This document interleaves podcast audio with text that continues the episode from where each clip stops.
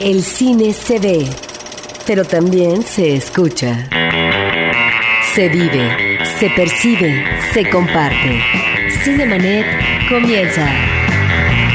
Carlos del Río y Roberto Ortiz en cabina.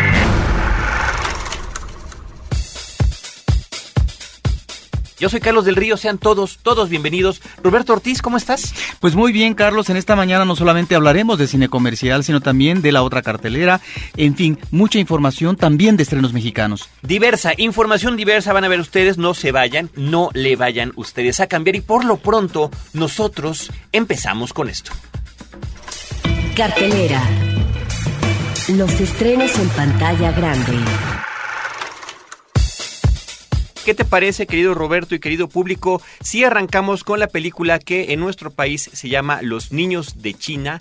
The Children of Guangxi, una película del director Roger Spottiswoode, un director eh, muy diverso que entre otras cosas tuvo el mando de una de las películas de James Bond de Pierce Brosnan, El Mañana Nunca Muere. En esta ocasión, eh, Roger Spottiswoode narra una historia ubicada en los años 30 en la China continental en durante un periodo muy complicado de la historia de China que tiene que ver con su propia guerra civil y con una invasión de Japón. Efectivamente, son los años 30 y vemos a un inglés, está basada en hechos reales, eh, que quiere llegar a una ciudad en la cual parece ser que están sucediendo eh, pues situaciones ah, de masacres, de muerte eh, por la invasión de los japoneses, de tal manera que junto con dos colegas se lanzan. Periodistas ellos. Periodistas ellos se van enmascarados de que son misioneros de la Cruz Roja a esa ciudad y bueno, el destino trastoca, la situación más bien trastoca lo que va a ser el destino de este hombre que finalmente llega a un lugar en medio de un paraje hermosísimo, una casona eh, donde eh, viven unos niños huérfanos de la guerra y él queda enclavado, eh, queda comprometido para asistir y trasladar a un lugar seguro, feliz a estos niños que son uh, creo que varias uh, decenas eh, para que tengan finalmente un futuro pues eh, más alentador y que no sean afectados o sean eh, masacrados por no solo el ejército japonés sino también por lo que son las huestes de Chiang Kai-shek. Sí, efectivamente, es una película eh, que, insisto, el contexto histórico en el que se desarrolla es complicado. Eh, como mencionaba Roberto, está basada en un hecho de la vida real, en la vida de George Hogg, digamos que en su vida a partir de su visita a China y lo que allí sucede cuando él, además, de manera renuente, se encuentra con este grupo de huérfanos, porque al principio él se queda para recuperarse de una herida con ellos y después al, eh, al descubrir que no hay nadie más que, lo pueda, que los pueda ayudar, él toma de, moto propio esa labor. Roberto, me parece que por alguna eh, curiosa razón el esquema básico, y, lo digo sin ningún sin ningún eh, mal sentimiento, es como de al maestro con cariño, ¿no? Una historia que hemos visto que cinematográficamente se ha repetido una y otra vez cuando un hombre se encuentra ante una situación difícil donde un grupo de niños o jóvenes no lo aceptan y finalmente a través del esfuerzo común eh, pues será integrado. Pero también está aquí la idea de que el extranjero es el que va a salvar situación difícil de un país, en este caso los niños que son como el futuro de la nación. Es ahí donde creo que la película peca de los esquemas de Hollywood, porque no solamente es el personaje central masculino, sino también aparece por ahí una enfermera de apellido Lee que eh, por supuesto está entregada a lo que debe de ser las causas, las mejores causas. Me parece que ese es el problema que tiene esta película. Eh, por otra parte, creo que abusa de lo que sería esta fotografía preciosista, que al menor pretexto siempre debe de presentar un paisaje que le impacta al público. Bueno, precisamente son películas en donde el público se puede regodear, puede disfrutar este elemento visual, efectivamente efectivamente, que puede no ser criticable, pero creo que es muy insistente. Una motocicleta en un paraje desértico, una montaña en donde está a punto de llegar la tormenta y vemos al lado izquierdo eh, una lucecita de un portón, de un farol. Bueno, realmente es impresionante, uno diría con tanta belleza, tanto drama. yo te iba a decir, sabes que yo sí me dejo llevar por esas cosas, Roberto. Una película efectivamente con un, eh, eh, un estilo absolutamente hollywoodense, un estilo que funciona. Me parece que por supuesto tiene visiones épicas la cinta. Siento que la presencia de, Jonathan Rhys Myers en el papel principal, este hombre que en la televisión aparece como Enrique VIII en esta serie de The Tudors y que ha salido en otras películas como, como, en la película de Woody Allen de Match Point, está muy bien en su papel y tiene ahí el apoyo, pues que parece que es casi obligatorio de los artistas asiáticos Chun Yo Fat y de Michelle Yeoh, ¿no?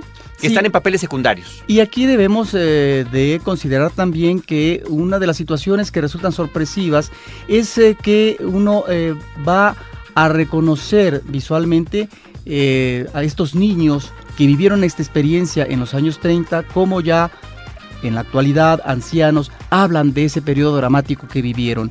La película creo que es una película argumentalmente que nos remite al aprendizaje, a una lección de vida, tanto para el personaje principal masculino como para el personaje central femenino. Y es ahí donde encontramos estas frases que son como cliché, diría yo, en el cine de Hollywood. Un hombre le dice a George, George, el personaje principal, estás armado pero sin armas grandes batallas pueden ser ganadas. es decir, en medio de las armas, de los uh, eh, las masacres que se están realizando, él sin armas, porque además hay cosas que son, repito, muy de Hollywood. La película es muy atractiva. Sí, es atractiva. Y fíjate que no tuvo gran efecto el año pasado que se estrenó en Estados Unidos.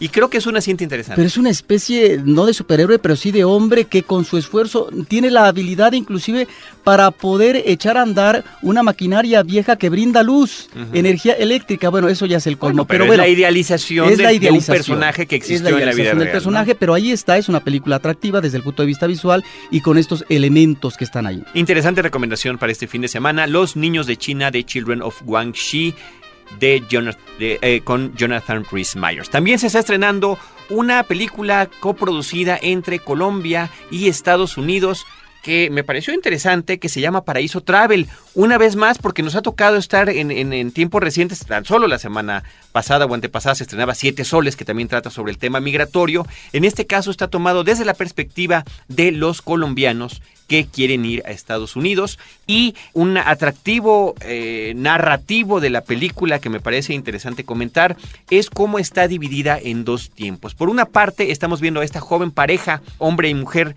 de colombianos que ya llegaron a Estados Unidos, ya están en la ciudad de Nueva York, están en Queens, están en un, en un lugar como de cuartitos paupérrimo, terrible, horrible, pero ella con la ilusión de que ya están. Al mismo tiempo tenemos esta especie de flashbacks que serán recurrentes a lo largo de la película de cómo inicia su trayecto desde Colombia, la travesía por eh, Sudamérica y Centroamérica, el paso a México y después la llegada a los Estados Unidos. Sí, esta es una película que en 2008 eh, pues se convirtió en la más taquillera de los últimos tres años en ese país. En Colombia. Recaudó en Colombia más de 4 millones eh, de dólares y le ganó en ingreso a Batman y a Indiana Jones. Entonces se convirtió en un fenómeno de taquilla. De tal manera que es una película que aborda una situación real que tiene que ver con eh, la emigración que va a Centroamérica, que después eh, se introduce a territorio mexicano y por Reynosa entra al territorio estadounidense la película me parece que a veces se vuelve un tanto maniquea en ciertos pasajes, como la emigración dificultosa, donde los personajes sufren de vejaciones, de atropellos, etcétera. Inclusive de, homicidios. Cuando están atravesando un río, que ahí es donde me parece que es ah, un tanto sensacionalista la película, eh, manejan una especie de cámara en mano, pero como si fuera eh, falso documental. Ahí es donde creo que eh, la película peca de situaciones ah, maniqueas Sin embargo, hay elementos que están ahí que tienen que ver con vivencias eh, muy difíciles por parte de este tipo de personas que están viviendo eh, situaciones cruciales en su vida, eh, nada, nada bienvenidas. Mira, Paraíso Travel ha sido acusada de, manejar el elemento del melodrama, pero ¿sabes qué, Roberto? Yo creo que está bien aplicado, cinematográficamente aplicado, se, se aleja del formato de la telenovela, que no es lo mismo que podemos decir de la película mexicana Amar a Morir, por ejemplo, que, que, me parece que ahí sí es, es desagradable en ese sentido narrativo que, en, el que, en el que cuenta la historia. Y esta se distingue por eso, además de que tiene muy interesantes secuencias de créditos iniciales y finales. Paraíso Travel, donde el papel principal lo tiene Aldemar Correa, la película es de Simón Brand, él es colombiano. Aparece por ahí John Leguizamo, sale Ana de la Reguera en un papel secundario. Margarita Rosa. Y Angélica Blandón, que es una niña preciosa por la que yo también me iría de Colombia a Estados Unidos, dijera lo que dijera, porque al final ella es la que manipula a su novio, a su joven novio Aldemar Correa. Así que ahí lo tienen ustedes. Eh, la película Paraíso Travel, coproducción de Colombia y de Estados Unidos. También se está estrenando una comedia que aquí en, nuestro país le pusieron Te amo brother, dice nuestra productora que le parece que está bien el título traducido, en Estados Unidos es I love you man, o sea, sí, te amo bro, te amo cuate, te amo qué, brother, te amo brother. ¿De qué trata la película? La premisa está curiosa porque creo que aquí nos parecería un poco difícil de que pudiera suceder y sin embargo en Estados Unidos no. Que un hombre a punto de casarse, un joven no lo sé, alrededor de los 30 años, resulta que no tiene un grupo de amigos y ni siquiera tiene un mejor amigo y eh, a la hora de que, de que están preparando eh, todo para casarse él y, su novia, pues se da cuenta de que en, este tipo de formato de bodas estadounidenses, pues está todo las, las eh, ¿cómo se llama este? El séquito de hombres y de mujeres bueno, el novio mm. tiene un padrino y la novia tiene otras mujeres que están ahí con ella. Él no tiene a nadie. las, no, hay otra palabra por ahí extraña que se me está olvidando en este momento. Pero bueno, el caso es que él se empieza a dar a la tarea de tratar de conseguir un amigo. Y entonces, en esta búsqueda de fraternizar con hombres, sus intenciones pueden ser mal interpretadas y de ahí, como siempre, la novela se va a la confusión como cuestiones de eh, como si él fuera gay o como si fuera homosexual y por supuesto la forma en la que a veces no puede interactuar bien con otros grupos de amigos como el esposo de eh, la mejor amiga de su novia y de ahí se dan todo este tipo de situaciones de confusión. Se llaman damas de honor, muchísimas gracias al equipo de producción que me lo está recordando. Damas de honor, las damas de honor, Robert como ella, ella tiene damas de honor y él tiene que tener su séquito, pues bueno, no lo consigue y empieza a buscar. La película está protagonizada por Paul Rudd, que se les está brincando porque le gusta mucho. Creo que ahí hay, un pequeño detalle en la actuación de, Paul Rudd porque su personaje de repente raya demasiado en esta confusión con su inclinación eh, sexual. ¿no? Que sabemos que es heterosexual, pero pues empiezan esa serie de confusiones de que pudiera ser o no homosexual. La, el, el, interés romántico es Rashida Jones, la hija de Quincy Jones, una chica que creo que la hemos conocido más por un papel que tiene en la serie The Office en, la televisión y que funciona muy bien. Así que ahí está para todos ustedes I Love You Man, Te Amo Brother, que tiene situaciones de comedia eh, interesantes. Creo que funcionó, fíjate, en mi función en la, que yo asistí, funcionó más para los hombres que para las mujeres. Así que bueno, ahí les dejamos la recomendación. También se está estrenando Vigilancia Extrema, Surveillance. La curiosidad de esta película es que está dirigida por una mujer y que esta mujer es la hija de un cineasta muy conocido que se llama David Lynch. Ella es Jennifer Chambers Lynch. Sí, es un thriller que en principio resulta interesante, la forma como va desarrollando los personajes, la historia, que en este caso es una investigación a propósito de una serie de situaciones anómalas y de asesinatos que se cometieron en la eh, carretera y cómo están involucrados no solamente pasajeros que van de viaje, sino al mismo tiempo eh, policías eh, que viajan y están de alguna manera cuidando, protegiendo, vigilando eh, lo policías corruptos, ¿eh? porque eso es lo que dicen. Hay, hay, un, asunto muy interesante porque toda la historia comienza cuando dos agentes del FBI llegan a apoyar en las investigaciones y tienen que interrogar tanto a los testigos sobrevivientes de estos incidentes, porque parece que hay una pareja, dos personas de como asesinos seriales que han recorrido ya eh, parte de Estados Unidos matando gente y que han llegado a esta, esta comunidad y también ahí hacen de las suyas. Entonces tienen que interrogar tanto a los testigos que han sobrevivido como a los policías que han sobrevivido, que también son testigos de lo que sucedió. Y a la hora de que nos están contando sus historias, pues está la contradicción entre lo que la gente está inventando, pero el público está apreciando en imágenes lo que realmente sucedió. Sí, en ese sentido es eh, una película sobre la defensa que tiene una persona que es eh, interrogada, eh, cómo cambia la versión de los hechos en función de que pueda salir airosa en la investigación, por un lado. Eh, tiene que ver con las víctimas de estos personajes que van como pasajeros en sus carros en la carretera y por otra parte lo que es la presencia de unos uh, policías que se anticipan como corruptos. aquí me parece que estamos ante esa dualidad de lo que es la verdad y la mentira, por un lado. Pero también en el caso del planteamiento que hace la directora, argumentalmente me parece, tiene que ver con esta observancia de la maldad humana, ¿sí? de esta condición en donde finalmente pareciera que todo está permeado por eh, lo que sería un deseo de hacer el mal, eh, o de manejar situaciones que enrarecen lo que podría ser un manejo de vida más digna, más correcta, en fin. Eh, lo que me parece interesante es un personaje infantil, porque ahí es donde está el gran contraste que maneja la directora, entre todos los personajes adultos y eh, sus manejos retorcidos en una situación específica o de sus vidas como tal, y por otra parte lo que es la presencia de un personaje infantil que uno podría pensar es la inocencia pero también podría uno considerar que es la inocencia trastocada por el germen del mal. Creo que ese manejo que hace la directora es lo más interesante de la cinta y además está muy bien manejada en el desarrollo que lleva la película. Yo creo que esta mujer que apenas lleva dos películas, pero curioso, dos películas en un lapso de 15 años, dos largometrajes, nos ofrece escenas, imágenes y personajes verdaderamente perturbadores. La película anterior que ella tuvo en el 93 se llamaba Boxing Helena con Julian Sands y era de un hombre que estaba tan obsesionado con una mujer que al no poder poseerla la empieza a mutilar lentamente y al final nos percatamos de si todo ocurrió o no en su imaginación. Después, ahora con esta nueva película, donde también estamos con un asunto de percepciones de lo que la gente percibe que puede ser la realidad, cómo lo recuerda, cómo lo cuenta o cómo miente al respecto. Y en ese sentido están involucrados todos los personajes y por supuesto hay, un, hay una vuelta de tuerca interesante. Lo mejor es uh, esta atmósfera enrarecida que plantea la directora.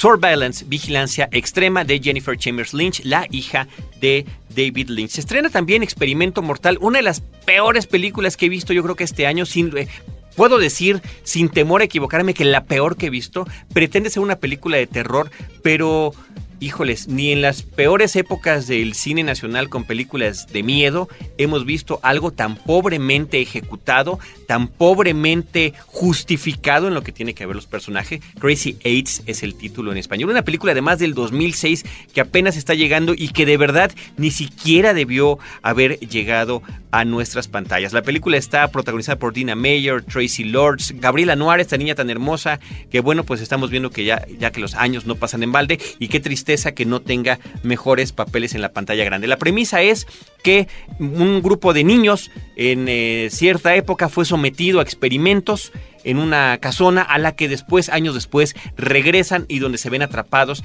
y donde que creen uno a uno van muriendo eh, cada uno de ellos eh, por una presencia sobrenatural. Realmente, insisto, es de una pobreza la película que, que, a veces es difícil pensar que, y bueno, y lo constatamos, que el cine hollywoodense, aún con todos sus recursos, puede llegar a tener películas tan malas. Cinemanet está de intermedio. Regresamos en un instante. Si de familia se trata, pregúntale a Mónica. Pregúntale a Mónica. Un podcast de frecuencia cero para llevar una vida más plena y feliz. www.frecuenciacero.com.mx Ahora Diseñar y hospedar su página web será cosa de niños. En tan solo cinco pasos, hágalo usted mismo sin ser un experto en Internet. Ingrese a suempresa.com y active ahora mismo su plan. Suempresa.com, líder de web hosting en México. La nueva forma de comentar las noticias urbanas con ideas frescas. Sobre Expuesto. Un podcast de frecuencia cero. Lo que todos saben, pero no se atreven a decir www.frecuenciacero.com.mx. Cinemanet. Estábamos hablando de Experimento Mortal. En el otro extremo, Roberto, tenemos una cinta interesante que también ya se había tardado en llegar a la cartelera, esta de producción nacional que se llama Cochochi, de Israel Hernández y de Laura Amelia Guzmán. Sí, esta película surge como una inquietud que tienen eh, estos uh, directores en un viaje que hacen por la Sierra Tarahumara y de repente se pierden en el camino y les preguntan a unos niños que andan buscando un caballo eh, y ellos lo llevan a, los llevan a estos a esta pareja al lugar efectivamente donde ellos uh, están radicando o a donde tienen que llegar. De ahí de ahí surge la idea de hacer una película que se desarrolla efectivamente en la Sierra Tarahumara. Específicamente eh, es una película que tiene que ver con eh, la comunidad Raramuri, de la cual eh, ya se han hecho otras películas. Recordemos Tarahumara, esta cinta de Luis Alcoriza del 65, que fue actuada por Ignacio López Tarso. También está Raramuri Pie Ligero del 93 y luego eh, Nicolás Echevarría hizo un documental muy interesante de la Semana, Semana Santa Tarahumara en el 79. Bueno, en este caso en la película de Cochochi pues fue ganadora del premio de la crítica Fipresi en eh, en, en, España en 2007 y también en Toulouse, en Francia, en 2008. De tal manera que ahora, si bien y ha, ganado otros premios en Miami, en Toronto, en Toulouse. es una película que en festivales es muy bien recibida. Perdón que te interrumpa, Roberto. Sí, que es eh, una película que me parece que eh, maneja situaciones de costumbre de eh, la comunidad. Es una película que nos remite a lo que puede ser una festividad, la convivencia en una cantina, lo que es pues el cierre de clases de la primaria y el vals por parte de los niños. Está escogiendo la directora actores naturales, diríamos, que no solamente tuvieron el permiso de la familia, sino que a partir de una asamblea ejidal de varios cientos de personas, de varios cientos de ejidos, 400 eh, ejidatarios, imagínense ustedes, es que se dio la autorización para que se pudiera hacer esta película ahí y con estos niños y con estos eh, personajes, con estos actores naturales, de tal manera que eh, parte de una premisa muy sencilla, la película, unos niños, una pareja de amigos tiene que llevar una medicina, hermanos, hermanos. hermanos perdón, a un pueblo cercano, de tal manera que es una travesía dificultosa por lo que implica eh, la geografía y se llevan el caballo del abuelo sin la autorización y el caballo se les pierde a medio camino. Esa es la historia. Sí, el tratar primero, por una parte, de llegar a, un, a, unas casitas que están en una barranca que no saben cómo llegar y llevar las medicinas a uno de los parientes y la otra, la pérdida del caballo. Me parece que retrata muy bien la película lo que es, eh, porque está eh, no solamente hablada en español, sino también en la lengua original,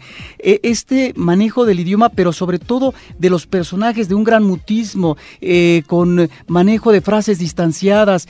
Está manejando, por lo tanto, yo creo, eh, la directora, un registro eh, muy naturalista de la comunidad, de las personas que conviven, y me parece que como retrato de costumbres y de situaciones, es una película muy interesante en el panorama del cine nacional sobre este, esta comunidad, Carlos. Retrato de costumbres, efectivamente, y retrato de lo que sucede en los diferentes lugares de nuestro país. Así que ahí está, eh, y qué interesante la anécdota que comentabas de cómo surge esa historia, porque quizás los directores Israel y Laura pudieron haber pensado en hacer un documental. Y al contrario, a partir de una cosa eh, que les pasó a ellos, crean esta, esta ficción. Y aunque sea un dato extra cinematográfico, directores que al estar allá en términos de vacaciones, cuando hacen eh, la película, se comprometen con la comunidad, proyectaron con posterioridad esta película ahí y en otras partes, también les llevaron películas de Kurosawa. Y algo muy curioso que lo vemos en la película a propósito de la posibilidad de que los niños de primaria puedan continuar estudios a través de qué? Pues a través de beca, porque se tienen que introducir en el trabajo. En este caso, por eso también el planteamiento final de la película,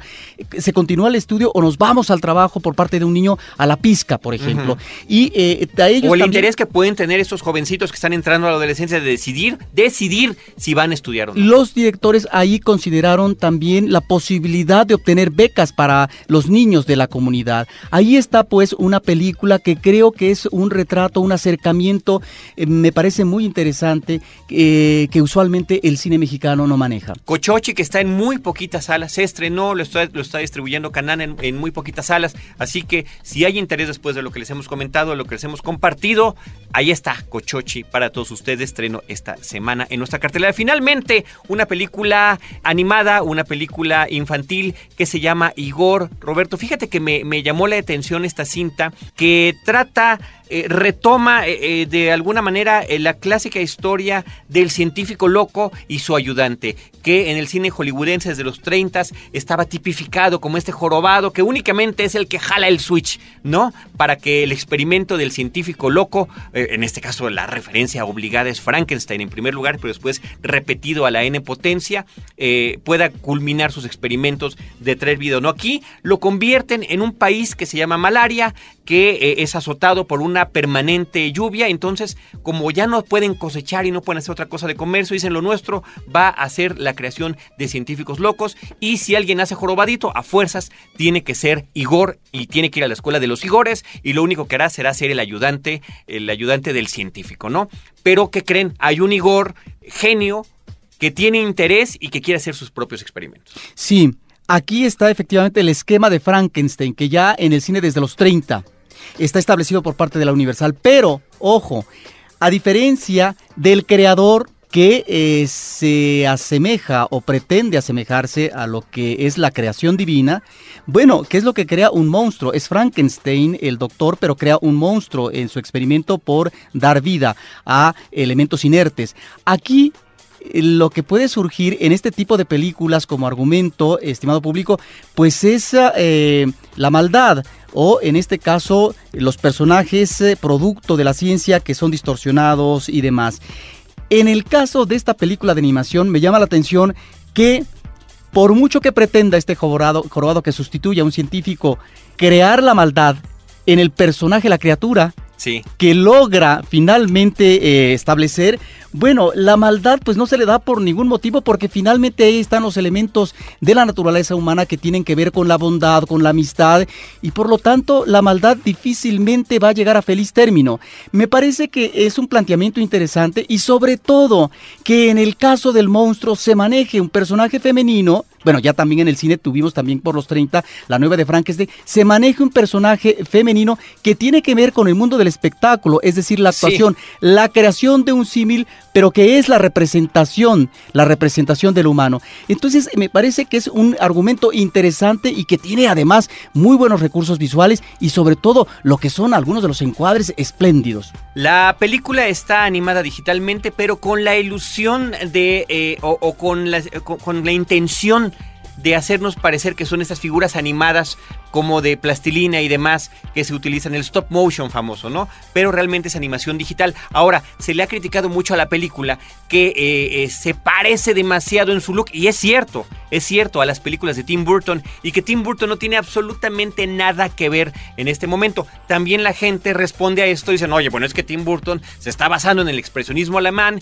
y en la influencia gótica, y este también, pero Finalmente, ahí están las similitudes. De hecho, hay un personaje, el rey de malaria, es idéntico al alcalde de Halloween Town de The Nightmare Before Christmas. Yo quiero destacar que la música original de la película es estupenda, la música de Patrick Doyle, pero a la vez utiliza otras referencias musicales.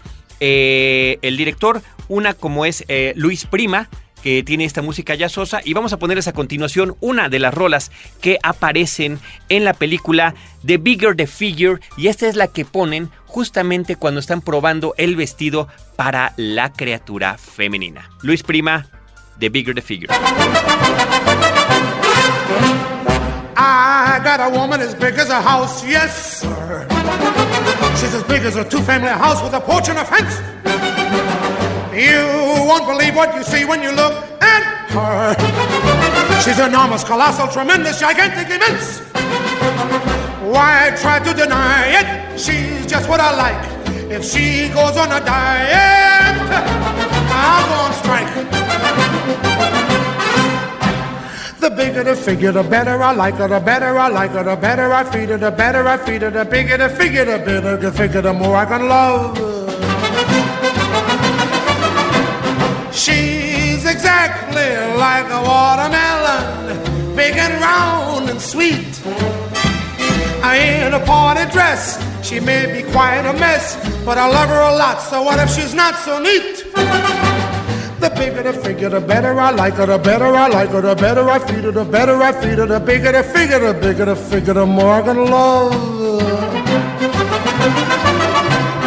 If she ever eats me out of money, and we need the rent. Uh, that'll be a sin.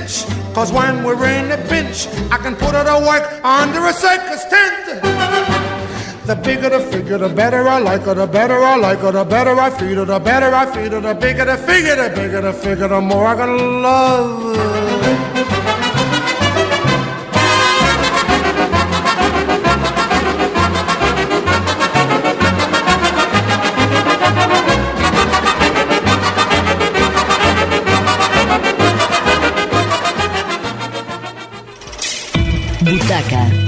Lo mejor de la otra cartelera.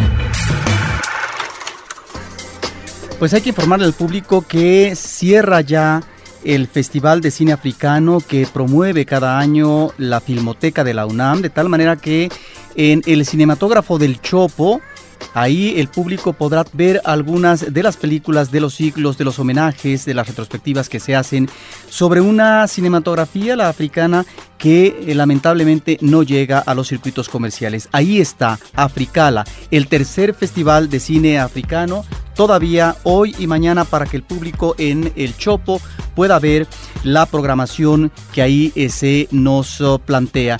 Y también la Filmoteca de la UNAM me llama la atención, estimado público, que también en el cinematógrafo, bueno, en este caso el cinematógrafo Fósforo, va a realizar un homenaje al escritor y crítico de cine Alfonso Reyes. Y esto me parece que hay que destacar porque la crítica de Alfonso Reyes nos remite a principios del siglo pasado. Alrededor de 1915, dos escritores mexicanos que están en Madrid Alfonso Reyes y Martín Luis Guzmán, ambos atraídos, apasionados por el cine, con esta afición en común, consideran que podría ser interesante la idea de manejar un seudónimo, que en este caso fue Fósforo, para una columna sobre cine en una revista semanal que se llamaba España y que era dirigida ni más ni menos por, ni más ni menos por el escritor José Ortega y Gasset. Bueno, estos escritos son considerados eh, de los primeros, no los primeros, pero sí eh, son parte de este arranque de lo que va a ser la crítica de cine en lengua española en torno a lo que es el cine. Y mira, Carlos y estimado público, ese día estarán presentes para hablar de este proyecto editorial y de este trabajo en la crítica inicial que después, digamos, se pudo conocer en México, van a estar presentes analizando todo esto Miguel Ángel Castro, Felipe Garrido y Juan Felipe Leal y Fernández para eh, comentar sobre las críticas de Alfonso Reyes y Martín Luis Guzmán. Y al mismo tiempo van a proyectar, se va a proyectar ahí una película que se llama Caviria, una cinta de Giovanni Pastroni de 1914 que fue uno de los fundamentos o una de las influencias que va a tener Griffith para el nacimiento de una nación. Ahí está, me parece una actividad interesante eh, porque nos lleva obviamente a lo que son los orígenes de la crítica de cine nosotros vamos a continuar con más cine aquí en Cinemanet. Roberto y querido público, ya están las cosas listas para que se lleve a cabo la quinta edición del Festival Internacional de Cine de Acapulco. Y esta es la información.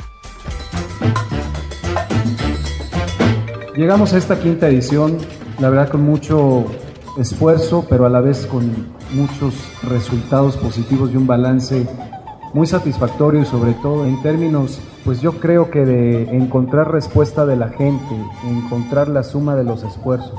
Yo me siento muy, muy contento de haber tomado este riesgo y aventura y pues aquí estamos en la quinta edición listos a arrancar.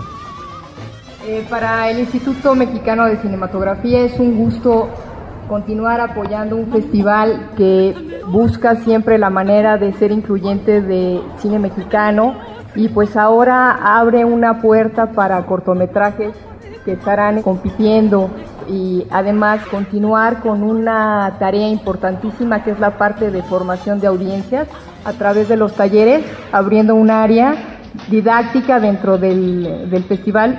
Y bueno pues este siempre dispuestos a apoyar todas las actividades cinematográficas que se generen dentro del país y qué mejor que este festival acerca al público guerrerense a ver este nuestro material fílmico que muy pocas veces tienen acceso en otras situaciones, ¿no? Canadá es eh, Realmente es un gran honor. Nos da mucho gusto que hayan escogido, como dije, a Canadá como país invitado de honor, donde se presentan pues tres eh, grandes realizadores del cine canadiense, yo creo que por todos conocidos, como son Denis Arcand, Atome Goyan y David Cronenberg, quien por cierto estuvo aquí hace unos cuatro años en un homenaje que se le rindió a su cinematografía aquí. Y muchas gracias a todos.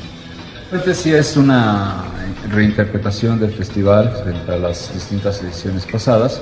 Cada una de las secciones busca una serie de espacios diferentes, de propósitos diferentes, y digamos que la que mantenemos como columna vertebral es Foro México. Y de alguna manera los programas de cortometrajes. Está la NAO de China, está Reseña, está Imágenes de Guerrero, una sección que siempre estamos buscando alimentar, hecho específicamente con trabajos que ocurren en el sitio en Guerrero. ¿no? Luego entonces es un momento de decir, en Acapulco estamos de gala y empezamos estas actividades de FICA. Y le doy la bienvenida también a nuestra amiga Arcelia Ramírez, pilar de FICA, homenajeada de nuestra segunda edición. Aprovechar esta ocasión para agradecer al FICA este, este hermosísimo abrazo que me dio hace dos años y para desearles que este año, como los anteriores, vuelva a ser el FICA motivo de disfrute, de gozo y festín cinematográfico al que le auguro muchos años más. Muchas felicidades y muchísimas gracias al FICA por todo su trabajo.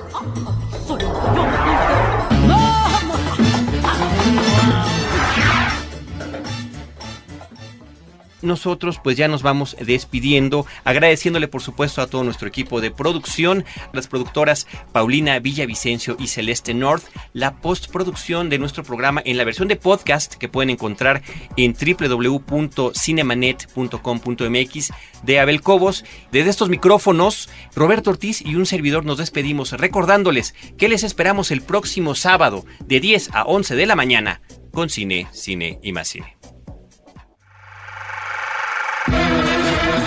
Cinemanet termina por hoy. Más cine en Cinemanet.